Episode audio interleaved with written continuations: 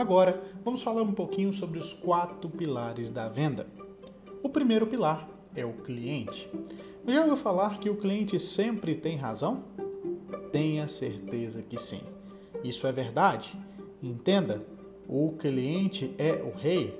Eu vou te dar duas dicas. Primeiro, trate o cliente como se fosse alguém que você ama e que você quer agradar. Use a regrinha de ouro Trate o cliente como você gostaria de ser tratado. Segundo, os clientes possuem personalidades diferentes. O que funciona para um pode não funcionar para o outro. Mas tenha certeza de uma coisa: quando o cliente é bem tratado, não tem outra. Ele compra.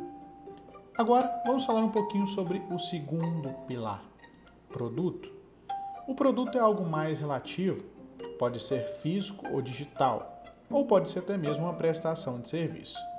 Olha a dica: independente do preço do produto ou serviço, seja expert nele. Busque conhecimento e acredite no seu produto. Afinal, se você compra o que vende, com certeza venderá com facilidade. Faça com que o seu cliente perceba que você tem o domínio do seu produto.